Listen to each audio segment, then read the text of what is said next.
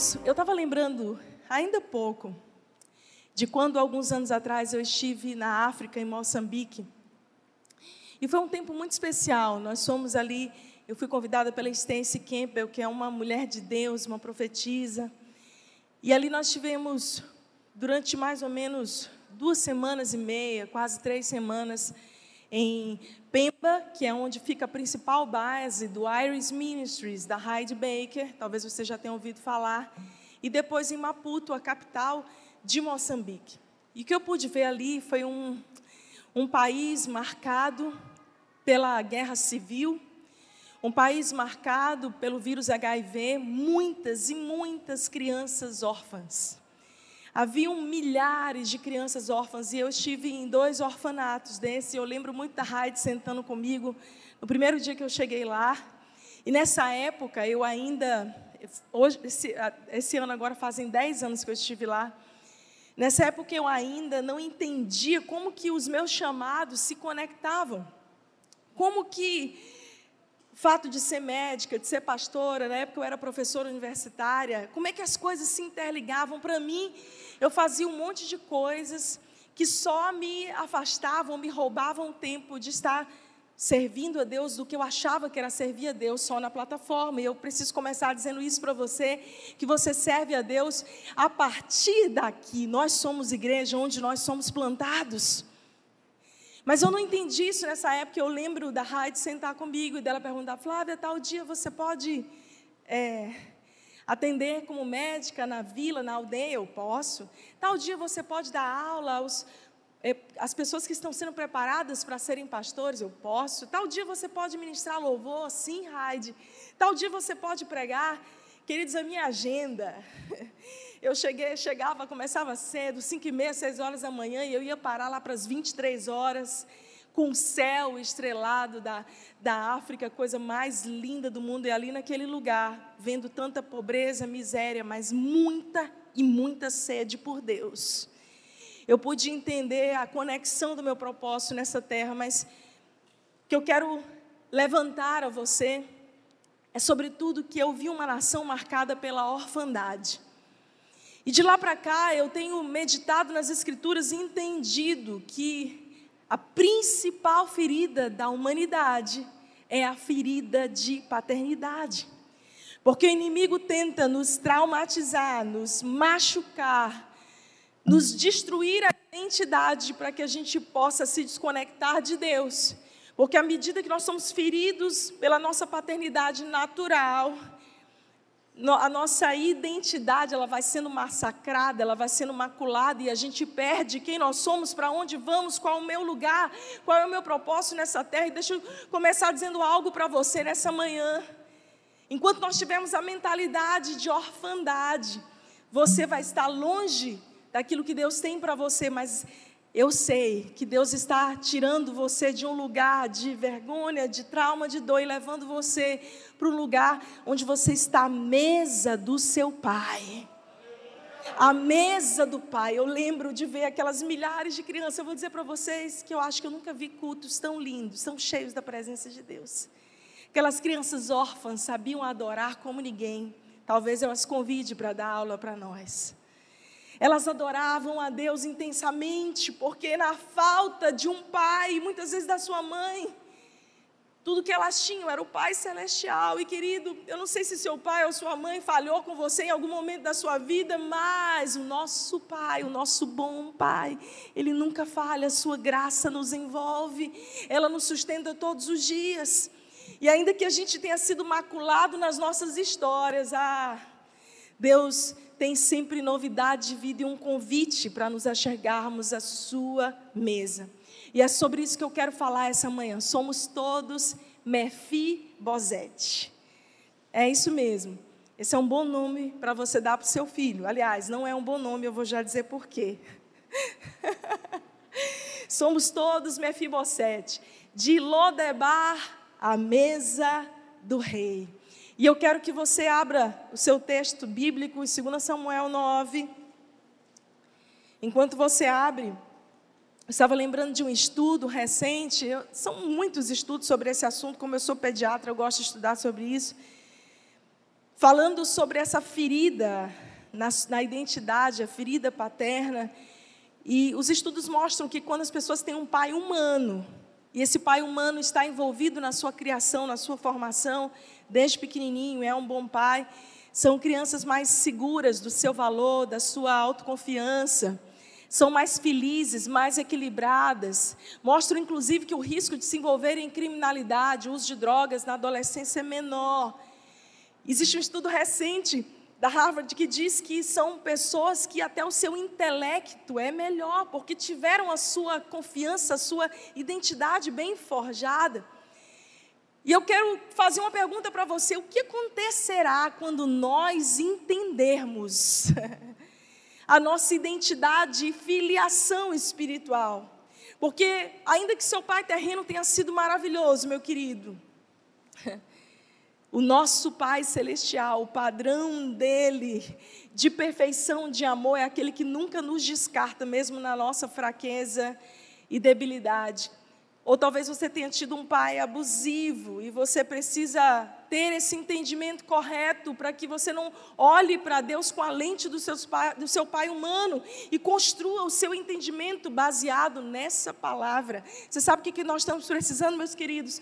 De um avivamento de amor à palavra de Deus mais do que teologias ou filosofias, ideologias humanas também. A gente precisa ser forjado nessa palavra, vida no secreto, intimidade. Eu quero ler agora com você esse texto, 2 Samuel 9. Algo que aconteceu que mudou a história de um homem. E você vai entender no final dessa mensagem, porque nós somos todos Mefibosete. A partir do verso 9. Certo dia Davi perguntou: Resta alguém da família de Saul a quem eu possa mostrar bondade por causa de Jonatas? Havia um servo da família de Saul, cujo nome era Ziba, e o trouxeram a Davi. Você é Ziba? perguntou o rei. Sim, seu servo, meu senhor. Respondeu Ziba. Então o rei lhe perguntou: Resta alguém da família de Saul? Se resta, gostaria de mostrar a bondade de Deus para com ele. Um dos filhos de Jonatas ainda está vivo, respondeu Ziba. Ele é aleijado dos dois pés. Onde ele está? perguntou o rei. Ziba respondeu: Em Lodebar, na casa de Maquir, filho de Amiel. Então Davi mandou buscá-lo na casa de Maquir, seu nome era Mefibosete, filho de Jonas, Jonatas, filho de Saul. Quando compareceu diante de Davi, curvou-se com o rosto no chão. Davi disse: Saudações, Mefibosete.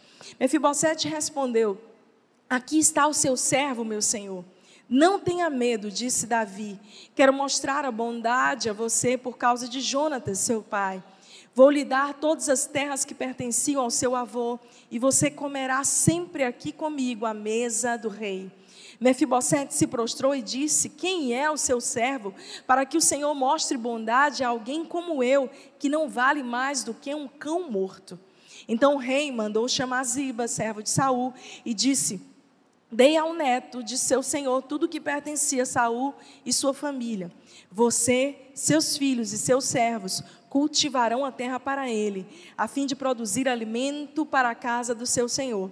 Mefibosete, neto de seu senhor, comerá para sempre a minha mesa. Ziba tinha quinze filhos e vinte servos. Sou seu servo, respondeu Ziba.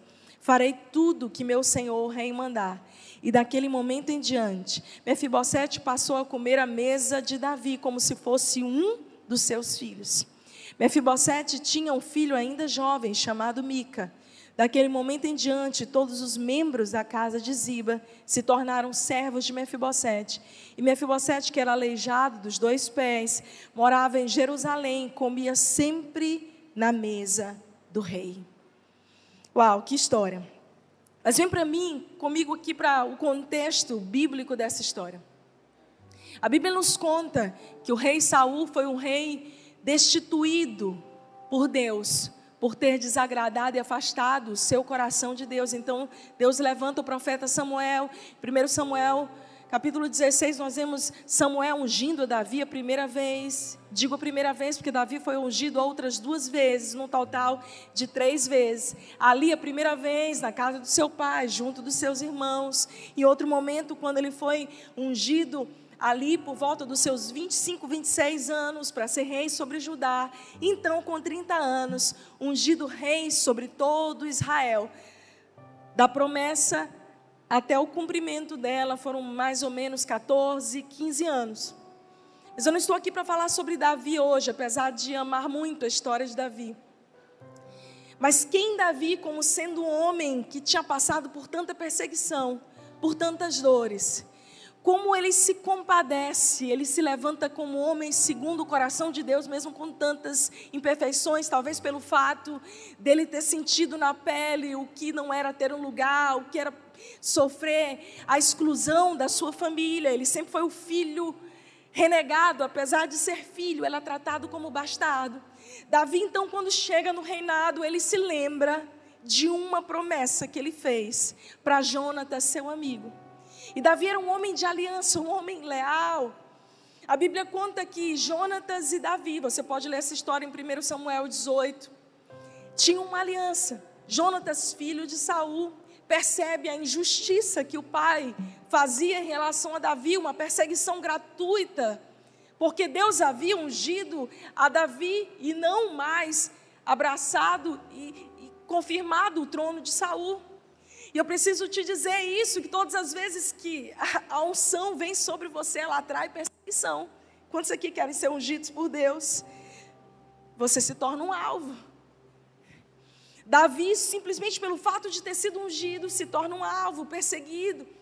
E Jonatas, filho de Saul, percebe que o pai está perseguindo gratuitamente a Davi, simplesmente porque havia graça, favor de Deus sobre ele. Então ele faz uma aliança com Davi e diz: Olha, ainda que a tua casa pereça, ainda que você passe, eu serei leal para com a tua descendência, eu guardarei os teus filhos, fica tranquilo, que eu vou proteger os teus filhos. Veja que o sucessor do trono de Saul, pela lógica, seria Jonatas, mas ele não se importa com isso. Ele fala: Davi, é você, foi você que Deus levantou. E Davi faz a mesma aliança com Jonatas, onde ele diz: Olha, Jonatas, não importa o que aconteça com você, eu serei com a tua casa, com a tua descendência. Os teus filhos comerão a minha mesa, eles nunca terão falta de nada. Então, anos se passam e houve uma batalha muito grande na região de Gilboa, onde Jonatas perde a vida e também o rei Saul. E agora, como era costume dos reis daquela época, toda a população havia sido, todos aqueles servos haviam sido dizimados, os filhos de Saul também, para que não tivesse herdeiros, mas sobrou um. E a Bíblia conta que um menino, em 2 Samuel 4, depois você lê bem essa história, quando se ouviu no palácio de que Saul e Jonatas haviam morrido na batalha de Gilboa. Então, a ama, a babá de Mefibosete, filho de Jonatas, pega aquele príncipe e sai correndo para poupar a vida daquele menino e tentar escondê-lo. Enquanto ela está correndo com ele, no desespero, ela tropeça, cai. E aquele menino que era saudável, que era perfeito, ele de repente sofre um trauma e ele fica paralítico, ele deixa de andar. Queridos, eu começo a entender a similaridade, e você vai conseguir compreender melhor da história de Mefibosete com a minha história, e talvez você entenda como sua.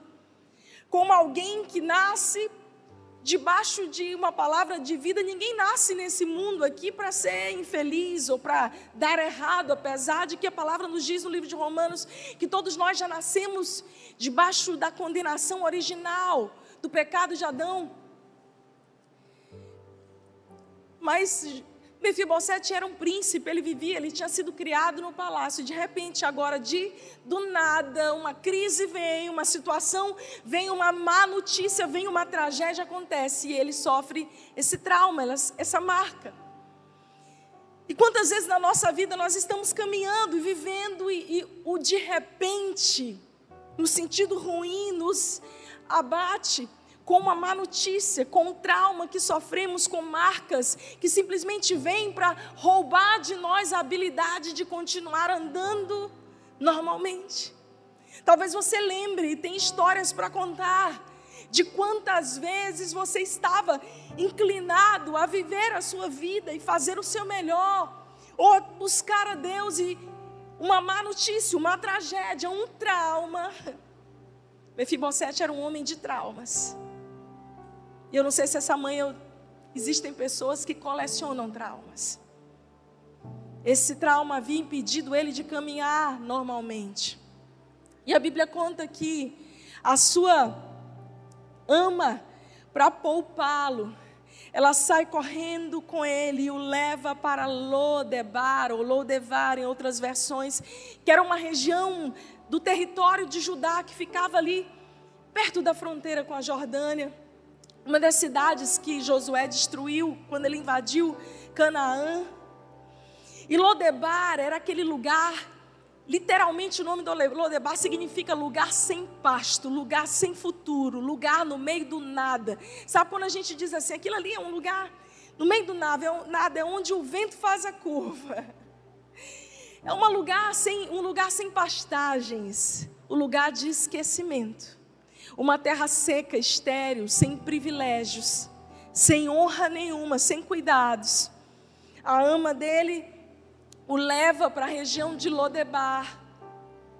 Mefibosete, que já nasceu com uma palavra sobre ele, que significa vergonha escandalosa.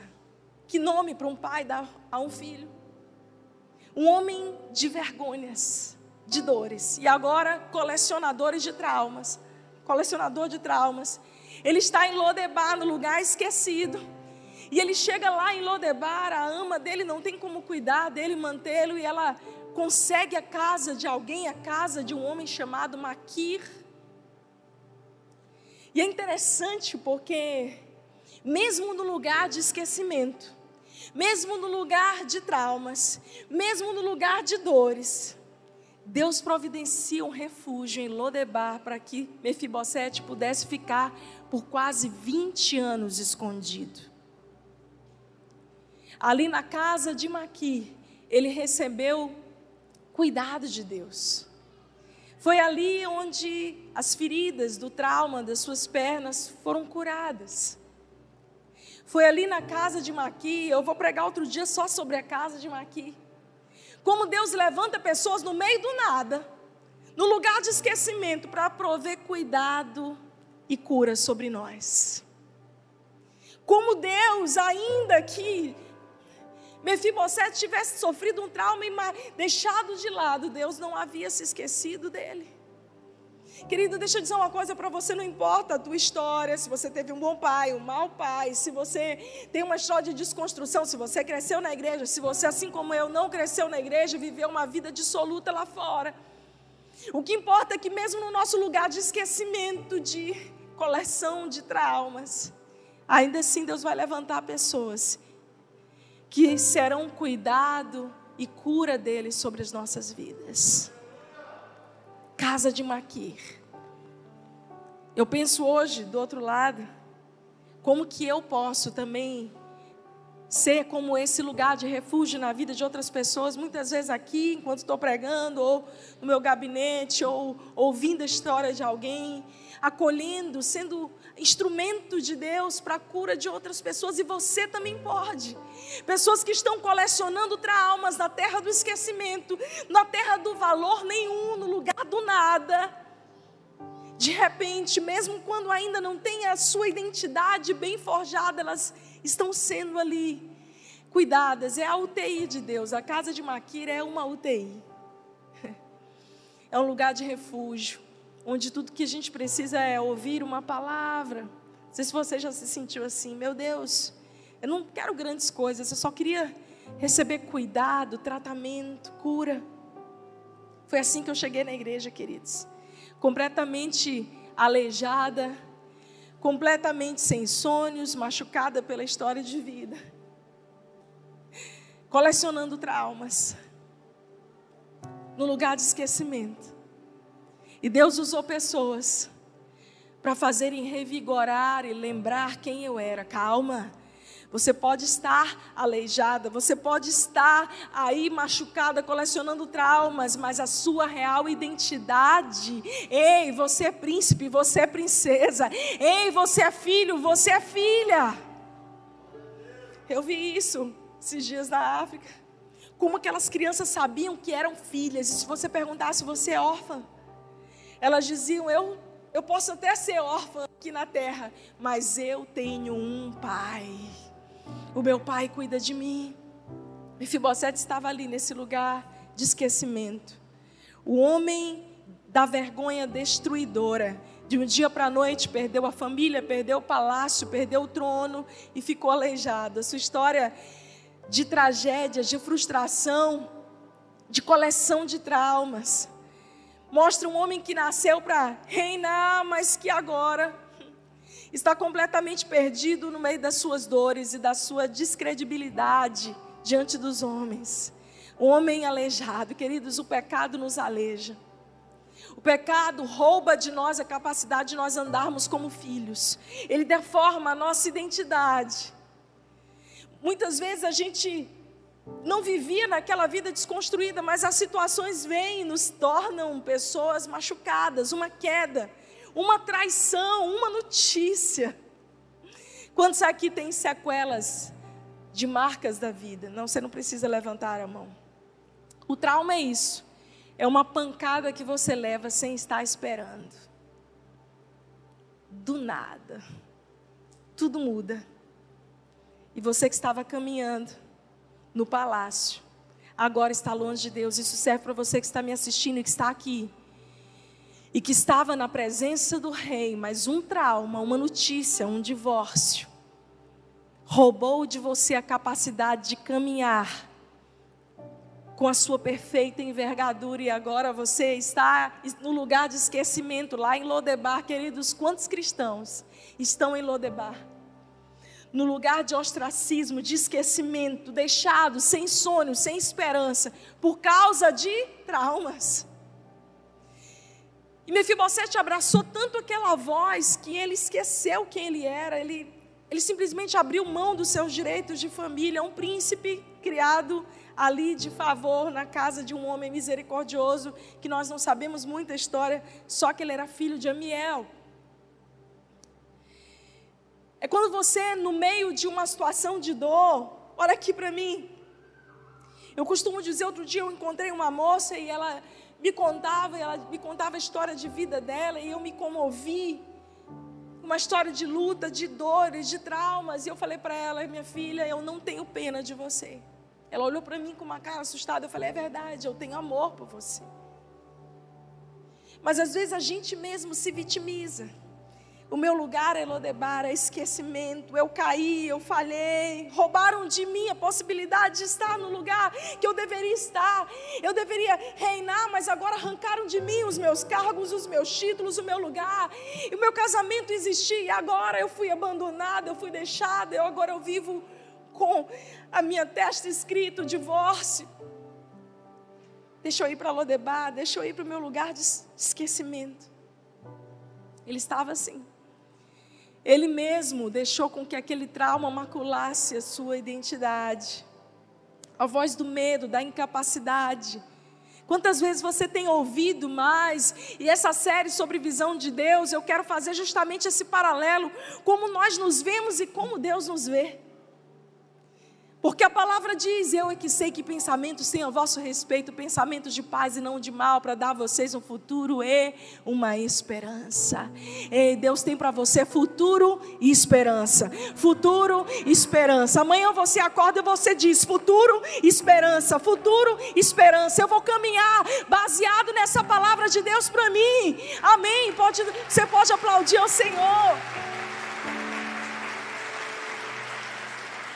E sempre vai aparecer uma voz contrária de inadequação, de medo, para te lembrar que o seu lugar é Lodebar, é o lugar do esquecimento, para te lembrar o que você não é. Deus não vê você pelas lentes do acusador. 20 anos se passaram, Mefibosete cresce. Ali ele tem um filho chamado Mica. A vida dele está completamente esquecida. Mas Deus usa Davi para lembrar-se dele. Eu imagino Davi no seu palácio, a vida resolvida. E o Espírito Santo soprando ali sobre ele. Lembra da tua aliança com Jonatas, Davi. Vai atrás. Ele não sabia. 20 anos depois. Veja se ainda há alguém. E é interessante que Davi diz o seguinte: Existe alguém da casa de Saul, não para que eu possa exercer a minha bondade para com ele, mas a Bíblia diz, para que eu possa exercer a bondade de Deus para com ele. Querido, a bondade de Deus, ela te encontra nos lugares de esquecimento. A bondade de Deus te encontra lá no fundo do poço da depressão, da angústia. A bondade de Deus, ela é a causa, as suas misericórdias são as causas de você não ser consumido.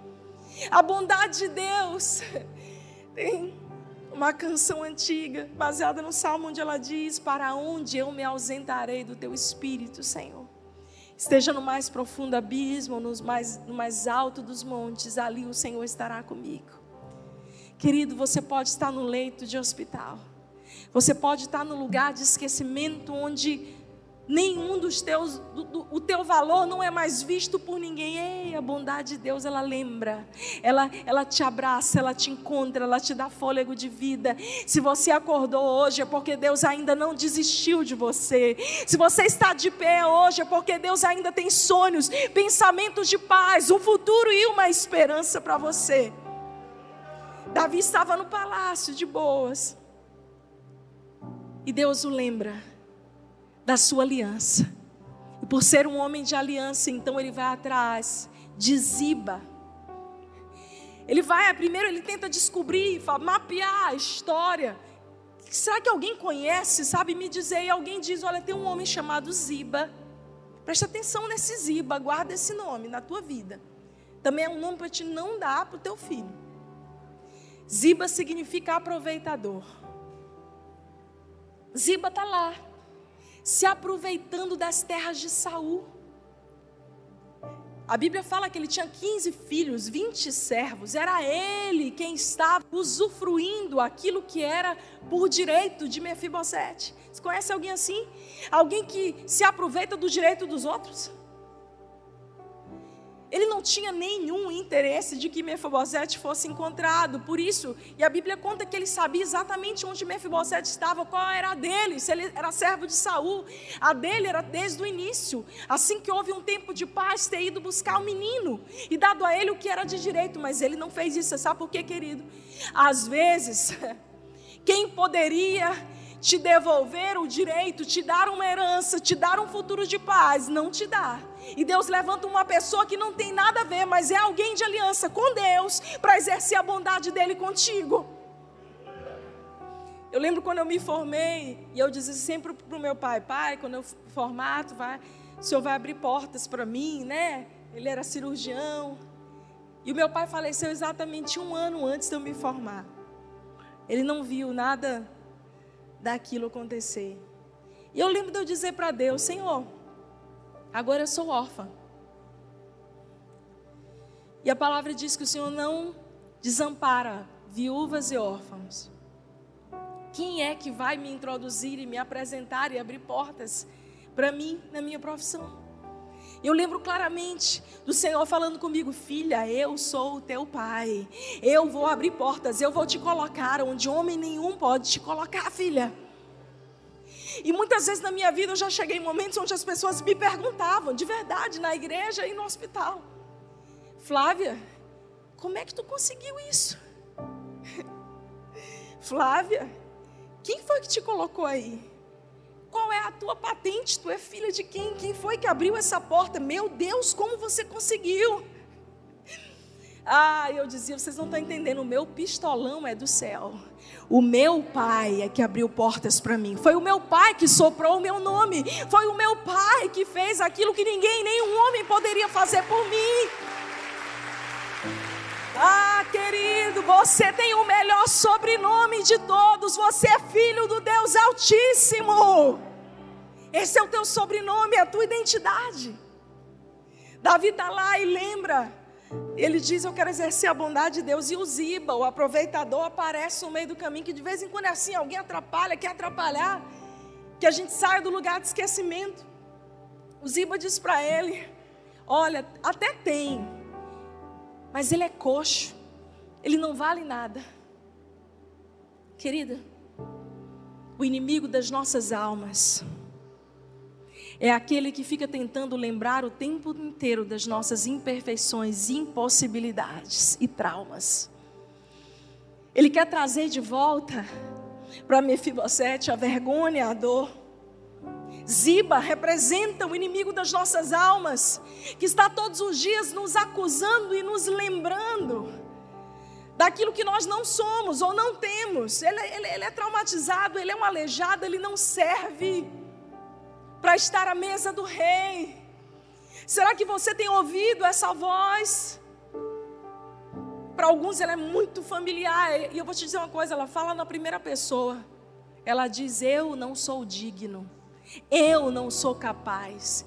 Quem sou eu para levantar as minhas mãos e adorar a Deus? Quem é você para estar aí? Quem sou eu? Não, não, eu não mereço ser usado por Deus assim. Essa voz vem diariamente tentando nos tirar do lugar à mesa do rei, nos fazer voltar para Lodebar. Porque no lugar de esquecimento você não vive aquilo que você foi criado para viver e ser. É uma voz que tenta te fazer esquecido. Tira, tira do caminho, tira da rota. João 10, 10, a palavra de Deus diz: o diabo veio para roubar, o inimigo veio para roubar, matar e destruir. Mas eu, Jesus, vim para que vocês tenham vida e a tenham em abundância. E uma dessas palavras para roubar, matar e destruir, a palavra destruir é tuo, significa do grego tirar do caminho. E uma das coisas que o inimigo das nossas almas quer fazer conosco é nos tirar do caminho. É nos tirar da rota, é nos fazer achar e colocar na nossa mente o pensamento vitimista. Eu não sou digno, eu sou colecionador de traumas. Quem sou eu para estar à mesa do rei? Deixa eu morar definitivamente em Lodebar. Deixa eu te dizer uma coisa: Deus vai levantar Davi, Deus vai levantar pessoas alinhadas com os céus que vão lembrar de você e vão te restituir o direito e a tua herança. Ainda que Ziba tente te atrapalhar, Ziba também representa aquelas pessoas que sempre tentam te colocar para baixo, diminuir. Foge dela, sai de perto. Porque pessoas assim só querem se aproveitar da tua herança, daquilo que você tem, daquilo que você carrega. Davi olha ele não, ele não dá ouvidos. Mesmo que Ziba tente dizer, só sobrou um, mas é coxo. Mesmo que ele não quisesse que Mefibosete fosse descoberto, porque ele estava usurpando o que era de Mefibosete. E eu quero profetizar sobre você nessa manhã que tudo aquilo que foi roubado de você, que foi tirado, que foi usurpado, que toda palavra que veio para desconfigurar a promessa de Deus sobre a tua vida está quebrada no poder do nome de Jesus. Davi é, é a tipificação de Jesus, mas Davi, ele manda Ziba ir lá, vai lá, traz ele de volta para mim. Jesus não, Jesus veio, ele mesmo veio em carne nos buscar. Jesus, filho de Davi, olha para a humanidade e ele diz assim: Eu vou lá, eu vou lá buscar eles na terra do esquecimento. Eu vou lá, eu não posso mais deixá-los, Pai. O pecado tem separado, tem trazido traumas, tem feito com que os filhos colecionem traumas e sejam impedidos de caminhar com agilidade, eles já não conseguem mais caminhar, eles estão marcados pela vida, eles estão aleijados, sem a capacidade de viver. Eu vou lá. A Bíblia diz que Jesus veio e nos resgatou do império das trevas. E a palavra nos fala no livro de João 1: Mas a todos quanto receberem Jesus, deu-lhes o poder de serem filhos de Deus. Ah, querido, você não entendeu, você recebeu o poder de ser filho de Deus. Você e eu, machucados, colecionando traumas na terra do esquecimento, fomos resgatados e recebemos um presente gracioso. Não porque nós somos bons, porque na verdade, na verdade, vamos lá, somos todos Mefibosete. Pessoas envergonhadas, homens da vergonha. Quem aqui teria coragem? Quem se candidata? Me procura aí que eu vou orar para isso acontecer na tua vida. Quem se candidata para você passar assim cinco minutos? Cinco minutos. Próximo domingo aparecer um flash de dar todas as tuas histórias de vida aqui no telão da igreja. Aquelas que você mais tem vergonha. Quem se candidata? Me procura, tá no final do culto. ah, querido. Olha, irmã, cuidado. Eu, na hora, Senhor, como é que quebra esse LED mesmo? Como é que apaga? Todos nós, queridos, temos vergonhas, dores, que a gente gostaria de apagar da nossa vida. Todos nós aqui, em algum momento da nossa história, tivemos marcas, se a gente pudesse. Ah, queridos, Davi olha e fala: tem alguém aí para eu manifestar a bondade de Deus? E ele não deixa o aproveitador atrapalhar. Mesmo que a gente sempre tenha zibas na nossa vida, tentando lembrar das nossas cicatrizes, dos nossos passados, revelar os nossos defeitos e expor as nossas falhas. Sabe aquela pessoa que diz assim: Fulano é legal, é. Tipo, o que, que se me fala de Fulano, Isabelle? Ah, pastora fulano é legal, mas Já ouviu isso? E aí, o que que tu acha de Ciclano? Ciclano é muito legal, Kelly. Mas, e é esse mais, né? Vem dizendo todas as falhas, os defeitos, mas é mentiroso, enrolão. Não, não, eu acho que é uma pessoa que não tem palavra. Zibas são esses que sempre tem um mais, querendo nos separar da mesa do rei.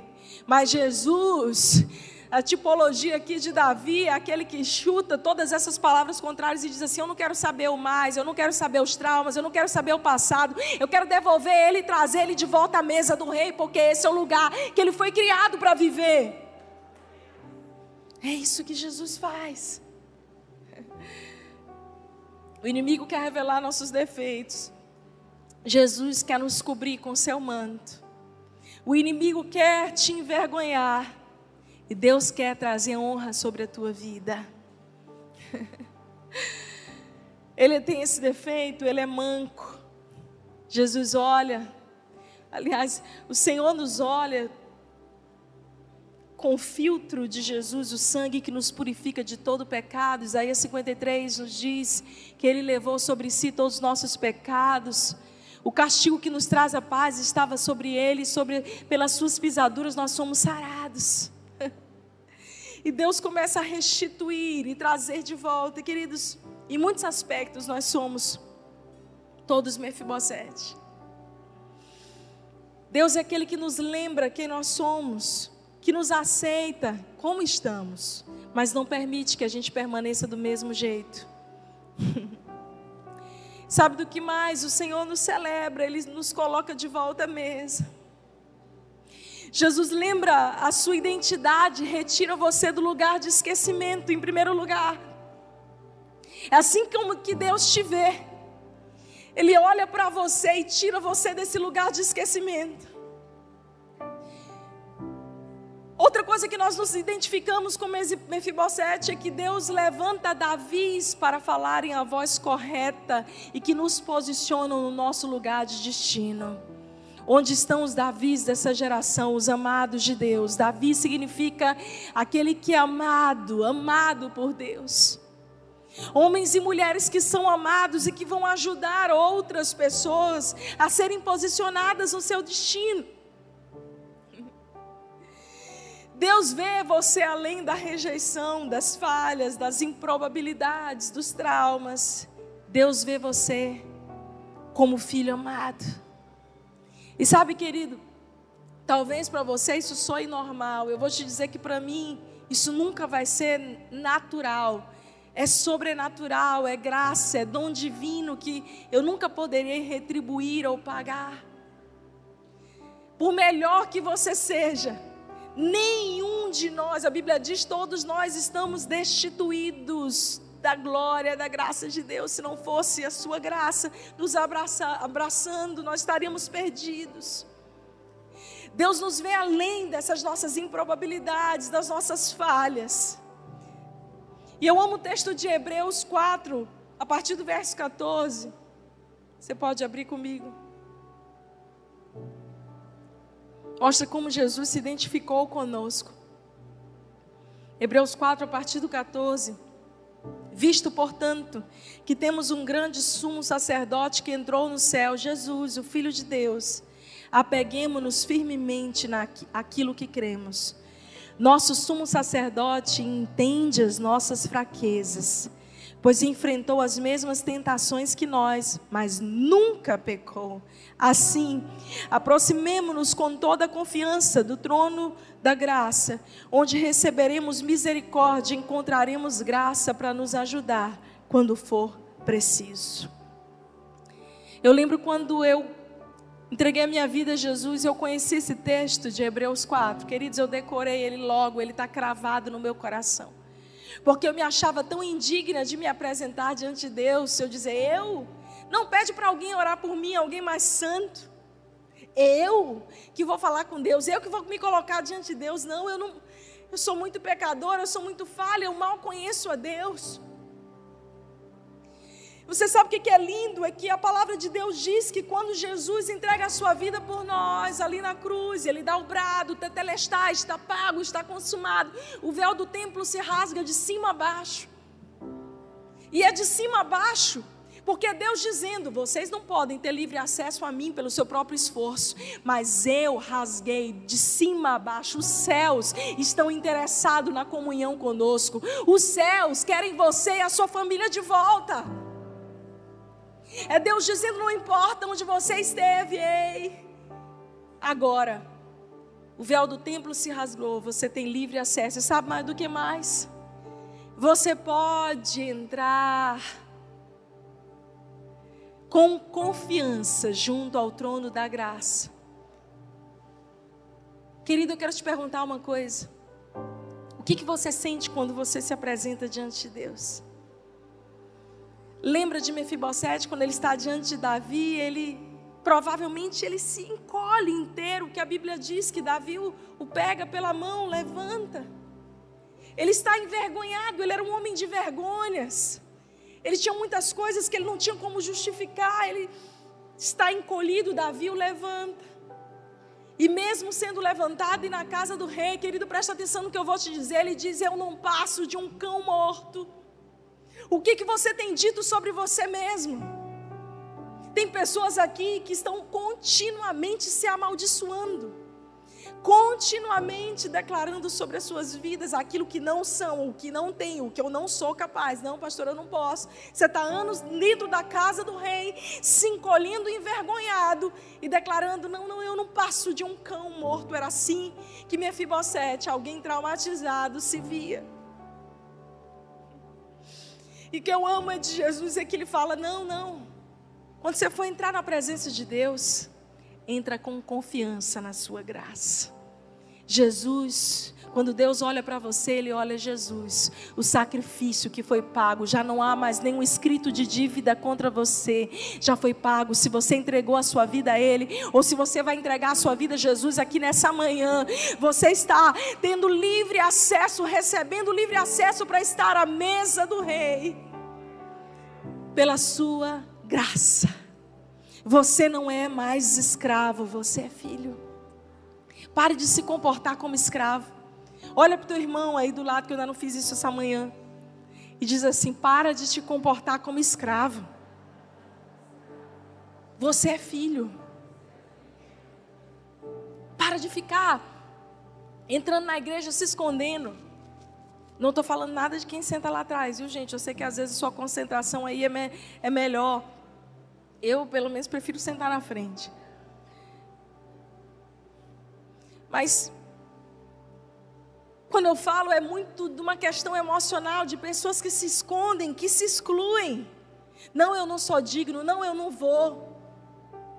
Não, eu, eu, eu, quero ficar aqui em Lodebar. Lodebar é o meu lugar. Não, Lodebar não é o teu lugar. Lodebar é um lugar de esquecimento. E Deus já levantou Jesus para te arrancar desse lugar e te colocar à mesa.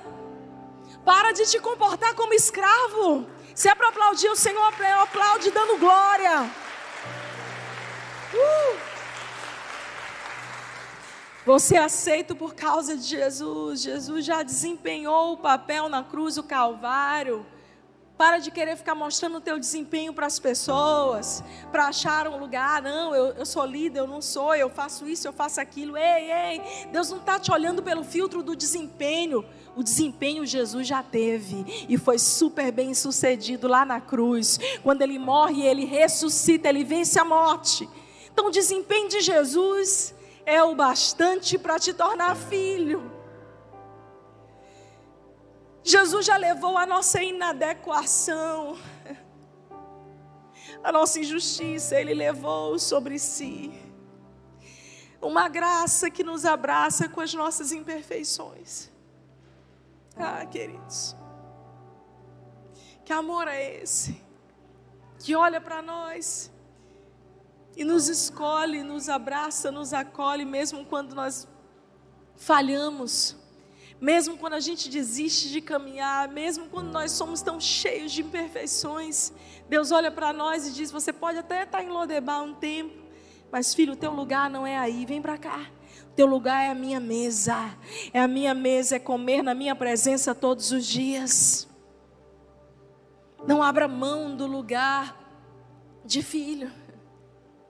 Deus não quer que você se veja como um cão morto. Ele não te vê. A visão de Deus sobre você, Ele não te vê como um cão morto. Deus te vê como filho. E eu vou te dizer uma coisa: enquanto você se enxergar como um cão morto, você vai ser tratado como um pelos outros. Muitas mulheres não veem o seu valor e são tratadas literalmente como mulheres descartáveis, porque se veem assim. Pessoas que não se valorizam, que não entendem, eu sou filha. Bate no peito aí, ó. Bate aí, ó. Diga, eu sou filho, eu sou filha. A Bíblia diz que se há alguma coisa que a gente tem que se gloriar, a gente tem que se gloriar nos sofrimentos de Cristo, a gente pode se agarrar a isso. Eu sou filho, eu sou filhinha de papai. Cadê o filhinho de papai aqui? Não, é sério, eu sou filhinha de papai. E eu sou filhinha de papai mais ainda, porque eu não tenho figura do meu pai terreno aqui para me proteger, para pagar minhas contas quando estão atrasadas, para é, resolver meus boletos, resolver meus BOs. Esse negócio tudinho, eu vou lá no meu quarto, no meu lugarzinho secreto, e falo, Senhor, olha isso, isso, isso. Eu tenho um pai. Eu tenho acesso, livre acesso à sua presença todos os dias, nós temos. Deus vê você como alguém única. Você é alguém único para Ele. Pare de se comparar. Talvez Mefibosete pensasse: poxa, Davi ficou com o meu lugar. Esse lugar era meu, e aí agora há o rei Davi, mas a Bíblia fala, meu Deus, é tão interessante. Depois de uma situação de perseguição de Absalão, filho de Davi, a Davi, Davi se refugia, olha onde, olha onde ele vai se refugiar, na casa de Maquir. 1 Samuel 17, 2 Samuel 17, você vai ler essa história, que Davi encontra refúgio na casa de Maquir. Ou seja, ali era uma casa de cura, de refúgio, de tratamento de Deus. Mas outro dia eu prego sobre isso. E a Bíblia conta que Ziba, o aproveitador, chega para Davi e fala: mal de Mefibosete, diz: Olha, Mefibosete está querendo usurpar o teu lugar, o trono. Assim como Absalão, Davi momentaneamente acredita, e quando Davi é restituído ao seu trono, a Bíblia diz que quando ele se encontra com Mefibosete, Mefibosete fala: Meu rei, é mentira, e ele conta a história. Você sabe o que, que ele faz? Ele sabia tanto da identidade dele de filho agora. Ele amava tanto estar na mesa do rei. Que ele diz: Quer saber de uma coisa? Eu não me importo com nada, eu dou todas as terras, todos os meus bens para esse tal de Ziba. Eu quero é estar na tua presença, meu rei.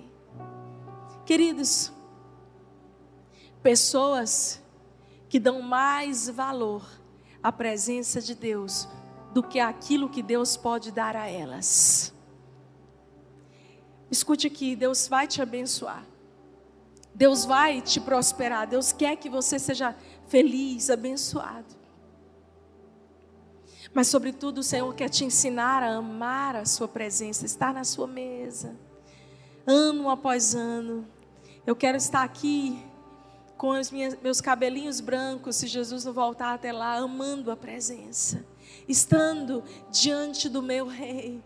Esse é o nosso chamado. Deus afirma quem você é, Ele lembra você da sua verdadeira identidade e te convida ao palácio. Essa é uma manhã que o Senhor está lembrando você que você pode ter se identificado com Mefibosete naquele estágio de colecionando traumas, mas que esse mesmo Mefibosete que foi abraçado pela graça e colocado, mesmo com defeitos, é interessante isso, porque a Bíblia fala que ele continuava aleijado, ele tinha limitações, ele tinha imperfeições, mas ele tinha acesso à presença do Rei. Somos nós. Quem de nós aqui é perfeito para estar diante de Deus? Quem de nós aqui é perfeito para pregar, para fazer, para falar? Quem de nós aqui está pronto, queridos? Eu nunca estive pronta. Quando Deus me chamou para vir para cá, eu lembrava Ele todos os dias: Senhor, não estou pronta para isso, não estou pronta para isso, não estou pronta para isso. Tá bom, Flávia, meu poder se aperfeiçoa na tua fraqueza. Não funciona. Olha para o teu vizinho e diz assim: não, tuas desculpas não funcionam com Deus. Ele vai te usar do mesmo jeito, porque Ele escolhe pessoas imperfeitas, improváveis. Você tenta lembrar quem você era e Deus diz assim: não, eu já sei. De verdade, eu ia para o meu quarto e eu dizia assim: Senhor, é, eu quero te lembrar. Caso o Senhor tenha esquecido quem eu sou, quem eu não sou, o que eu sei e o que eu não sei fazer. E não vai dar certo, Deus, não vai, Senhor. Eu acho que os anjos, ali a, a multidão de testemunhas que o livro de Hebreus fala, também simbolizando uma te, testemunhas celestiais, olhavam para mim ali e riam e diziam: Mas tu vai mesmo assim, tá bom, filha? Como eu sou uma filha obediente, eis-me aqui. E você sabe do que mais? A cada passo que eu dei, uma nova habilidade, um dom destravado. A cada novo passo, esperança, futuro, esperança, futuro renovados.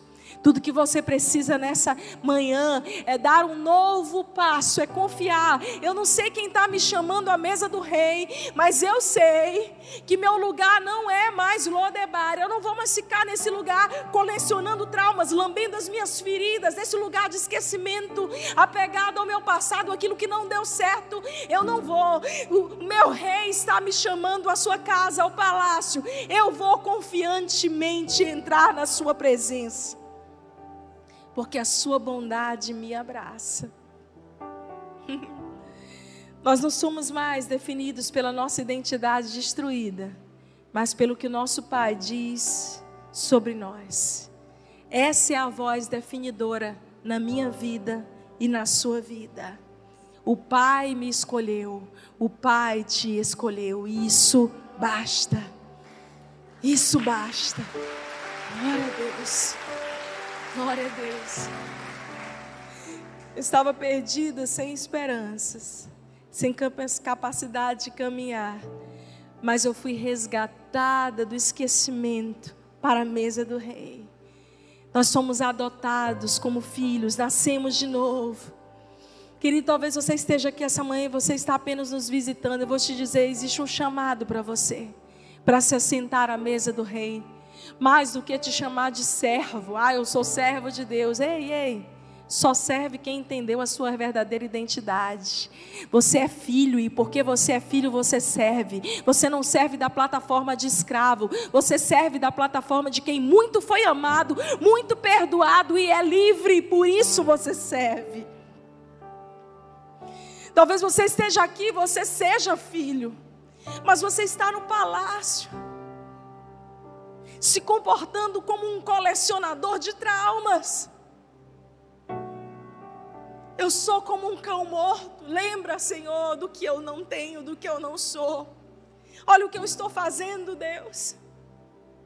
Deus está dizendo, filho, senta.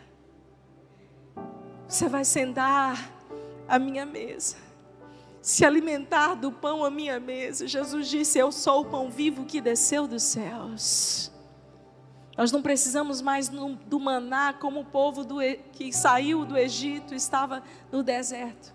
Nós já recebemos o pão vivo e que sacia a fome e as lacunas da nossa alma. Olhe para a sua identidade de filho, de irmão de Jesus, de servo, de amigo de Deus, de noiva de Cristo, de rei, de sacerdote para o nosso Deus, nessa era e na era vindoura. Nós recebemos do nosso Pai honra, dignidade e valor pela Sua graça. Foi de graça. Mas às vezes é tão difícil aceitar até aquilo que é de graça, porque nesse mundo onde nós temos que fazer para merecer, para conquistar, é um mundo de trocas. E se eu chegasse para você e dissesse assim: olha, está aqui de presente para você, Estou te dando meu carro de presente. Você dizer o quê? Não, tá, tá doida, é, é, não quero. Querido, se aparecer uma oportunidade assim, pega. A gente olha e fala para Deus, ok, Deus, eu sou teu servo agora, eu estou na igreja. O que, que eu tenho que fazer? Eu encontro pessoas assim todas as semanas, elas me encontram ali naquele cantinho. E elas dizem, pastora, o que, que eu posso fazer? E eu entendo que isso é bonito no sentido de que as pessoas querem se engajar no reino de Deus, mas entendo também que muitas vezes a gente quer meio que barganhar com Deus ou retribuir. Eu fui tão amada, eu fui tão perdoada, eu estou sendo tão restaurada, eu quero fazer. Eu quero dar, mas enquanto isso, Deus está te chamando antes de qualquer feito, antes de qualquer realização, Deus está te chamando para ser, porque quando nós estamos na plataforma de filho, o fazer, as nossas realizações são consequências de quem vive em intimidade na mesa do rei, e não o contrário. Eu quero orar com você essa hora, mas eu preciso te lembrar que o filho de Davi, o descendente de Davi, o homem mais notável, Deus encarnado, Emanuel. João 3,16, o versículo áureo da Bíblia. Enquanto Gênesis 3 é considerado o capítulo negro da Bíblia pelos teólogos, João 3,16 é a luz que brilha novamente para a humanidade. Deus enviou o seu Filho, único, unigênito, para que todo aquele que nele crê não morra, mas tenha vida eterna. Deus enviou o descendente de Davi, para que todo aquele que ouvir a sua voz, lá de Lodebar, do lugar de esquecimento, de traumas, de falta de esperança, de impossibilidade de caminhar, possa ter um novo sopro de esperança